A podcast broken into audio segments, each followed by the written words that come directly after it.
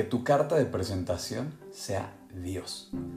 Bienvenidos a Gineni, mi nombre es Rob y estamos estudiando el capítulo 6 de Daniel. La realidad es que es un capítulo hermoso, te invito a que te quedes. Así que ponte cómodo, ponte cómoda. Y bueno, para iniciar, hemos revisado hasta ahorita cinco capítulos, en donde hemos hablado de lo importante que es ser impecable en todo lo que hagamos y hemos visto cómo ha ido avanzando la historia de Daniel. En el último capítulo cierra cuando, bueno, el hijo de Nabucodonosor muere. Y entonces, así termina el capítulo y entra Darío. La realidad es que históricamente hablando no se ha encontrado mucho acerca de Darío. Pareciera que nada más fue un rey como temporal o transitorio entre eh, el hijo de Nabucodonosor y el siguiente rey. Así que, bueno, de cualquier forma, la, Biblia nos habla de este personaje y bueno, parece ser que Darío tiene pues una estima por Daniel. Parece ser que lo tiene identificado y pareciera por primera vez desde el rey Nabucodonosor que es alguien que le presta atención. Y la manera en la que lo sabemos es porque le da un lugar. Eh, dice en el versículo 3, pero, el, pero Daniel mismo era superior a estos sátrapas y gobernadores porque había en él espíritu superior y el rey pensó ponerlo sobre todo el reino. Y subraya esto. ¿Qué es lo que ocurre antes? Bueno, el rey Darío manda a crear 120 sátrapas. Y estos sátrapas son, se puede decir, como los delegados que están gobernando prácticamente el reino. Sobre ellos hay cuatro gobernadores. Uno de ellos es Daniel. Pero aquí nos dice que Daniel era superior. Y quiero abrir nada más este paréntesis porque hemos hablado constantemente de lo importante que es dar tu máximo. Da tu máximo, sin importar en dónde te encuentres, sin importar qué actividad estés realizando, sin importar frente a quién estés, tú no te preocupes por el mundo. El mundo te va a decir que tú hagas el mínimo esfuerzo, que encuentres atajos, pero Dios siempre nos invita a dar más de sí. Velo de esta forma. Vivimos en un universo completamente abundante, en donde existen infinidad de cosas. Estrellas, flores, vida, paisajes, nubes. Si tú quitas un elemento, le vas a empezar a restar. Dios ha hecho el mundo y la creación de una forma tan hermosa y abundante porque Él está dando su máximo. Y la invitación es a que nosotros demos el máximo. Daniel siempre da el máximo. Así que bueno, lo importante de Daniel es que, bueno, cuando tú das tu máximo, evidentemente puedes generar envidias. La envidia es querer obtener los mismos resultados que alguien más sin estar dispuesto a pagar los precios que él o ella, hablando de esta persona, está pagando o que ya ha pagado. Y entonces, por eso vemos hoy en día que es muy fácil que, que los chavitos quieran tener novia rápido, ¿no? Ven a un matrimonio que, ah, que tiene éxito y se les hace muy normal agarrar de la mano a un chavito o a una chavita. O el, clásico, ¿no? Nos vamos a vivir juntos, eh, etc. Esto es sumamente común. El querernos brincar pasos justamente por, porque, bueno, vemos que a alguien le está yendo bien y entonces queremos rápido el ascenso en el trabajo, ¿no? O queremos rápidamente ser millonarios. Velo de esta forma, la humanidad hoy le encantan los atajos. Y, no nada más a la humanidad, yo me incluyo. Eh, muchas veces ves que el vecino tiene una camioneta nueva y dices, ah, me encantaría yo también tener la camioneta nueva, ¿no? Pero tú no sabes los precios que esta persona está pagando por ello. Y es muy fácil que el mundo siembre la envidia en nuestro corazón. Por eso lo importante de cuidar nuestro corazón. Y aquí, pues bueno, vemos que en el mundo estos gobernadores y sátrapas, incluidos los gobernadores, es decir, las personas que estaban al nivel de Daniel, pues buscaban ocasión para acusar a Daniel. Y con buena razón, Daniel pone siempre a Dios primero.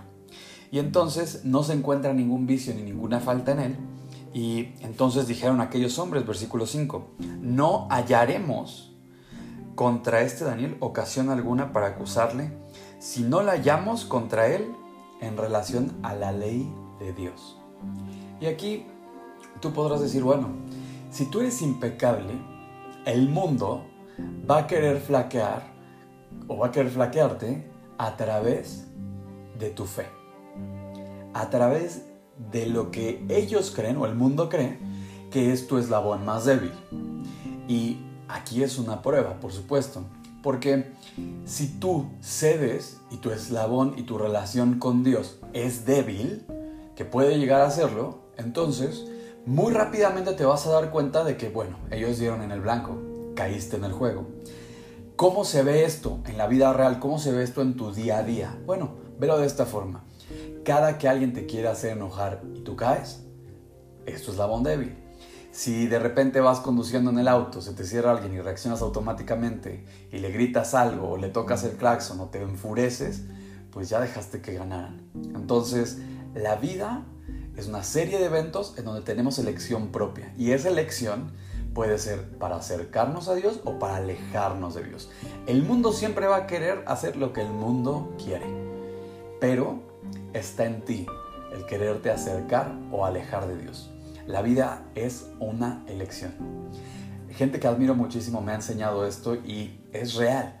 La vida es una elección en donde está en ti.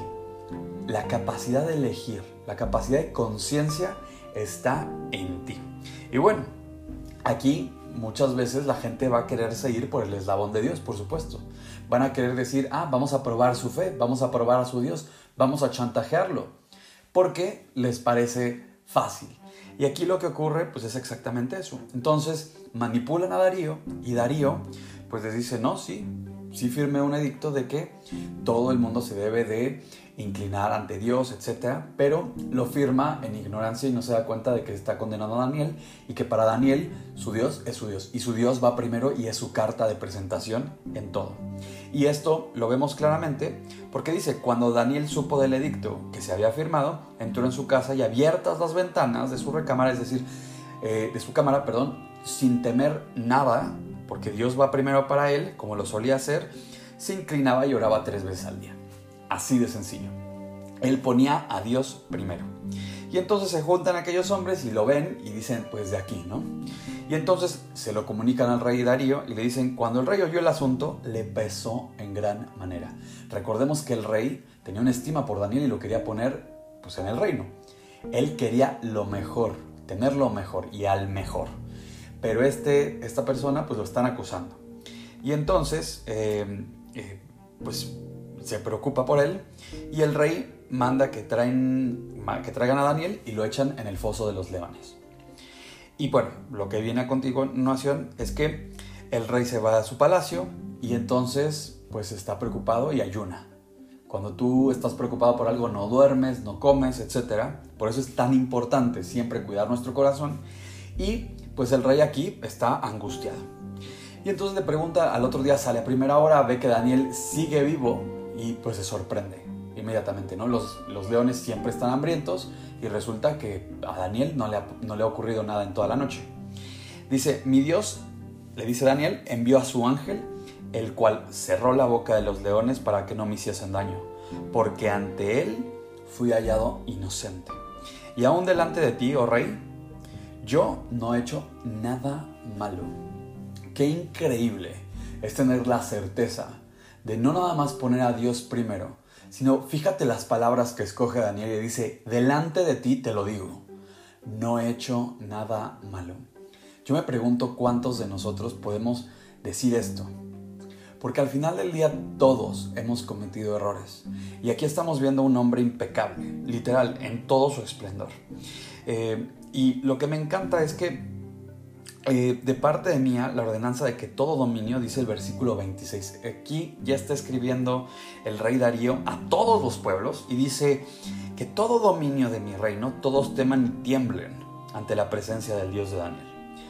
Lo, que, lo único que me lo pongo en duda es que todavía habla en tercera persona. Date cuenta de que Dios no ha conquistado el corazón de este hombre. Cuando Dios conquista tu corazón, tienes una relación interpersonal con Él. Creas una intimidad, un lazo único con Él. Y la invitación siempre la tienes en la mesa. La invitación siempre está disponible. Tú puedes acceder a Dios en el momento en el que quieras. Y eso es una gran bendición que no tenemos ni idea de lo que significa en muchas ocasiones. Te lo pongo de esta forma. Los judíos hoy en día no creen que puedan dirigirse directamente a Dios. Ellos simplemente creen que pueden dirigir su oración y que Dios tal vez la escuche. Y que en un templo, que hoy el templo evidentemente no existe, no hay un templo judío, pero hace miles de años existió el templo. En dos ocasiones, en una ocasión lo reconstruyeron. Y eh, este templo, que es el que visita Jesús, por cierto, el segundo templo, pues es ahí donde va a haber un lugar santo y un lugar santísimo. Y hay un velo que separa ese lugar santo en donde mora la presencia de Dios.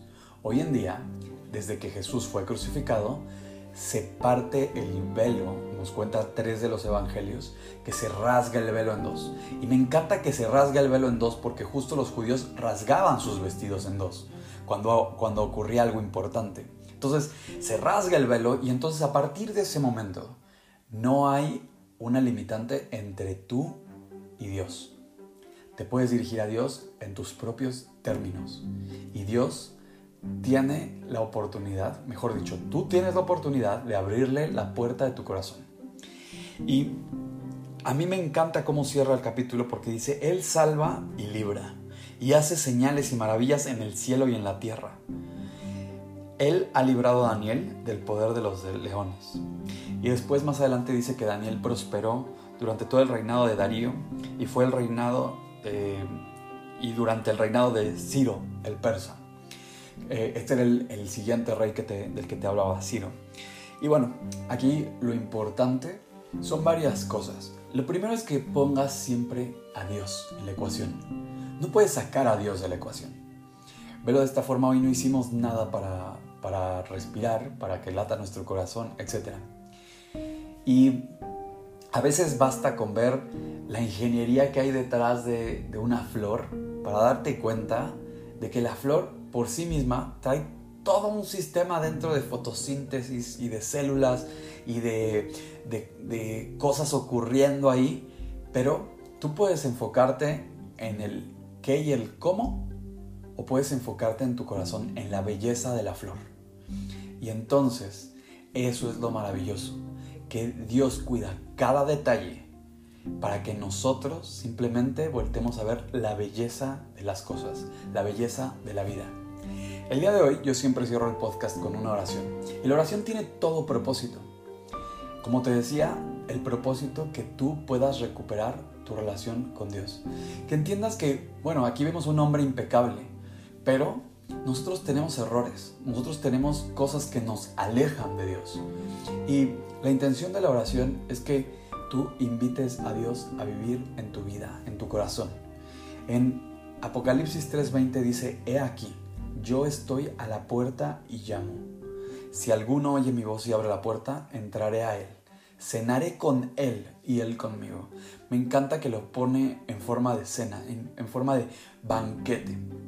Y es con toda la intención, con la intención de generar esa intimidad. Y bueno, el reconocer que hemos cometido errores, pero que no todo está perdido, que Jesús justamente lo que quiere es conocernos, es limpiarnos, es corregir nuestra vida. Quiere agarrar ese plan y ese proyecto. Imagínate que es un proyecto enorme en donde pues tú no tienes recursos. Y entonces Él va a agarrar y va a generar todo lo que va a venir a continuación. Va a hacer de tu proyecto una obra de arte. Y te va a incluir en esa obra de arte.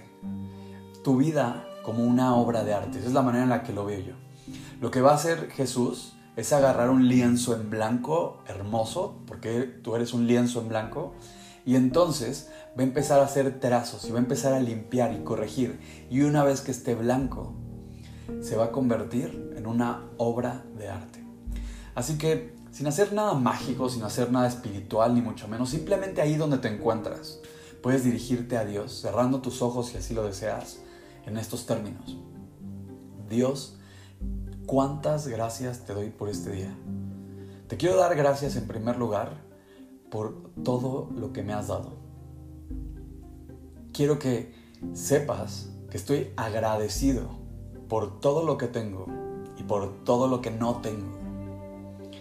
En especial, Dios, quiero que entres en mi vida. No tengo idea de cuántas veces he tenido esta oportunidad frente a mí, pero quiero pedirte perdón. No tengo idea de cuántas veces he fallado, de cuántos errores he cometido y de cómo me he alejado de ti, Dios. Y hoy entiendo que simplemente tu plan, el plan que tú tenías para mi vida, quizá era distinto al que yo estoy eligiendo en mis fuerzas, Dios. Te pido que el día de hoy tú entres en mi vida, que entres en mi corazón, que lo conquistes, Dios, que lo limpies, que hagas de mi vida una obra de arte. Te pido que sin importar las cosas que yo haya hecho, quiero aceptar, Dios. Quiero aceptar el pago que tú hiciste en la cruz. Quiero por primera vez centrar mi atención en ti y dejar que tú le des rumbo a mi vida. Gracias Dios por esta oportunidad que tengo. Te lo pido en tu nombre Jesús. Amén. Si el día de hoy tú invitaste a Dios a vivir a tu corazón en esta oración, hay un par de versículos que me encanta siempre compartir. El primero lo vas a encontrar en Isaías 41:10. Y el versículo es realmente hermoso. Dice, no temas porque yo estoy contigo. No desmayes porque yo soy tu Dios que te esfuerzo. Siempre te ayudaré, siempre te sustentaré con la diestra de mi justicia. El segundo versículo que te quiero compartir el día de hoy lo vas a encontrar en segunda carta de los Corintios, capítulo 5, versículo 17. Es hermoso este versículo. Dice, de modo que si alguno está en Cristo, nueva criatura es. Las cosas viejas pasaron. He aquí, todas son hechas nuevas. Espero que te haya gustado. Si te gustó, dale like, compártelo. En el título te dejo el, el Twitter, la cuenta de Twitter del podcast. Si tienes dudas o quieres contactarme, no dudes en hacerlo. Te mando un fuerte abrazo y deseo que Dios te bendiga.